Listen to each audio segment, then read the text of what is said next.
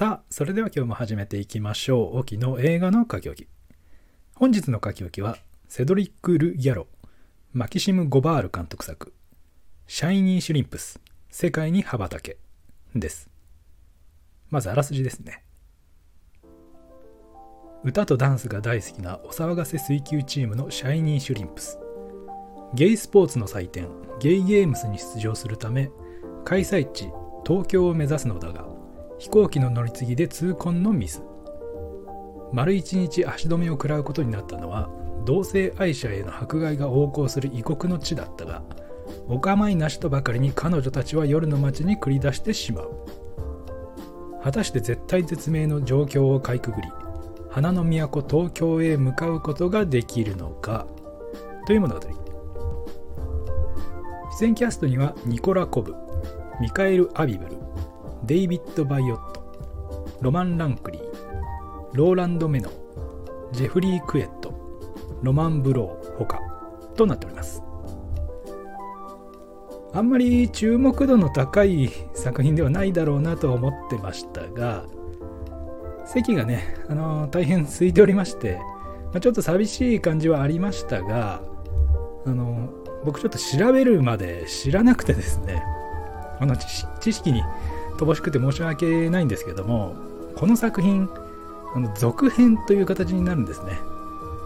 あの映画館や公式のホームページとかでも言及されてなかったのであの新規作品かと思ってましたねで逆に言えば、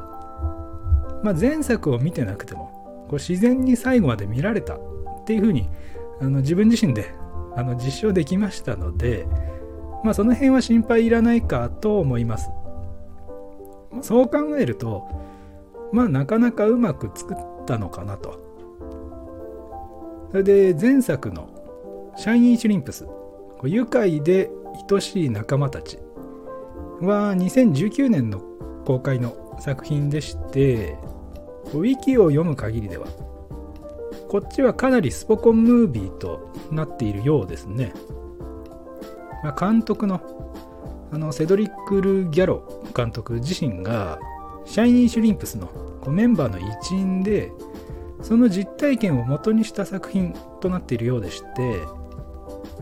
こう癖の強いメンバーがこう衝突を繰り返しながらも一丸となっていって、まあ、強豪チームを破っていくというストーリーだそうです。あの、まあ、こいつら 全然追求しねえなとは思いながらあの本作見てたんですが、まあ、試合のシーンとかは前作でやってるから、まあ、入れなくてもいいよねっていう、まあ、形になったんですがね。なので僕が見たかった、まあ、こう期待していた内容っていうのは、まあ、前作の方に詰まっていたのかなと、まあ、フランスではこう前作がヒットしまして、まあ、賞もいくつか獲得したみたいなんですが、まあ、本作はまあね向こうでもそこまではっていう感じでやっぱり続編のねあの評価のされづらさっていうのは、まあ、各国共通なのかなとも思いました。まあおそらく前作を見たファンはあの物足りなさも感じたのではないでしょうか。あの正直もっとはちゃめちゃなこうフランスらしいどぎついユーモアがねあのてんこ盛りなのかなと思ってたんですがあの意外と普通な感じでしたね、まあ、前作のシナリオとしてこう実体験というリアリティがこう生み出す面白さってこう何事にも変え難いんですよね、まあ、あらかじめこう続編がねこう約束されていれば話は別ですけどこう描きたいこと面白い要素をもう一本に全部ぶち込むわけですからその余白って結局残せないんですよね。ヒットしたからはい続編って言われてもこう内容に打足感が出てしまうと。その辺があの監督なり脚本なりの力量が試されるところではあるわけですが、ま、そういうチャンスをねあの活かせる方がやっぱり少ないのかなと。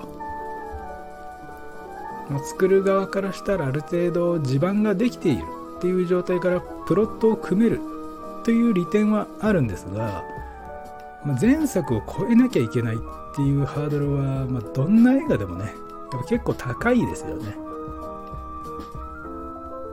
えー、前置きが長くなってしまいましたが内容について触れていきたいんですがまず言葉ですよね、まあ、シュリンプスのメンバーが共産圏、まあ、ロシア圏にとどまることになるわけですが、まあ、フランス語とねロシア語と英語がこう入り乱れてですね、まあ、結構耳が忙しくてそれだけでもちょっとねあの疲れましたね、まあ、それでいてあの結構カメラの手ぶれがありましてしかも暗い場所でねあの光の点滅とかも挟まれたりと目も結構やられてしまうと、まあ、普段めったにないんですが僕ちょっと途中でクラッとね あの来そうだったのであのクラブのシーンとかではあの目を少しね細めて見てました、まあ、そういうのが苦手な方はちょっと注意が必要かもしれません。そして本作の主軸として、まあ、同性愛がねこう迫害を受ける場所で愛すべきシュリンプスのメンバーがどう戦うかというところなんですが、まあ、フランスが同性婚を認めても10年近くになるわけですからそういったジェンダー問題にも比較的寛容な国をねこう飛び出さないと話を広げられなくなってくるんですよね。やっぱり無理やりにこう幅を出そうとするとこう話が飛躍しますから、まあ、長所だった現実感っていうのが失われて結果面白みを失っていってしまうと、まあ、本作ではこう舞台を、まあ、特定の国っていうのを明確にしないんですがもうロシアなんかねもう映画だったらもう好きに描いていいと思うんですが、ねまあ、なかなかまだそういう方面でも難しい状況なんですかね。まあそれは置いといて、まあ、前作はねあのコーチのマチアスが主人公的な立ち位置だったみたいですが、まあ、本作はこう性自認に迷いがある。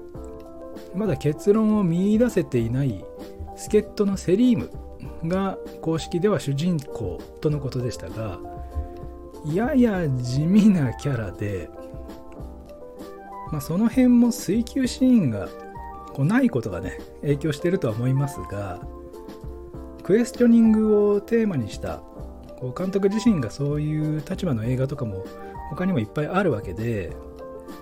独自性という点でも物足りなさがちょっとありましたね。まあ、とことん下品にね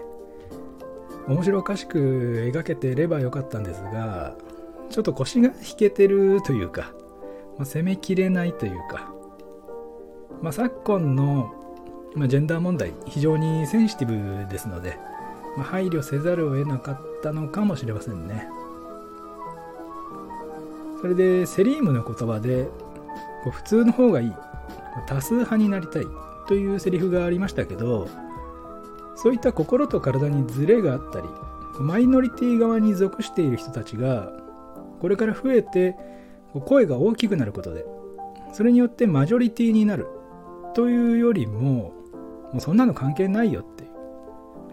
まあ、自分の好きな性別ぐらいオープンに自由にしようぜっていう人たちこそがマジョリティになる。っていうのはこれから目指していかなきゃいけないですよね。まあ、水球チームの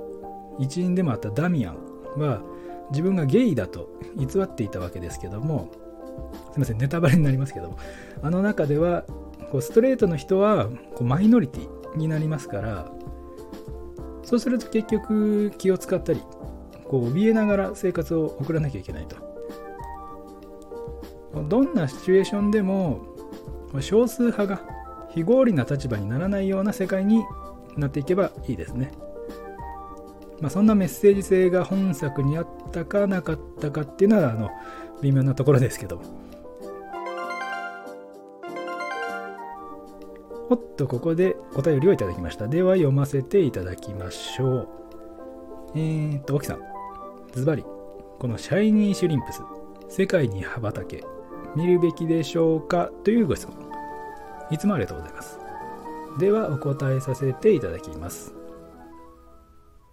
シャイニーシュリンプス。世界に羽ばたけ。至って普通の映画なので見るべき。以上オキでした。ここまでお聴きいただいた方ありがとうございました。また次回お会いしましょう。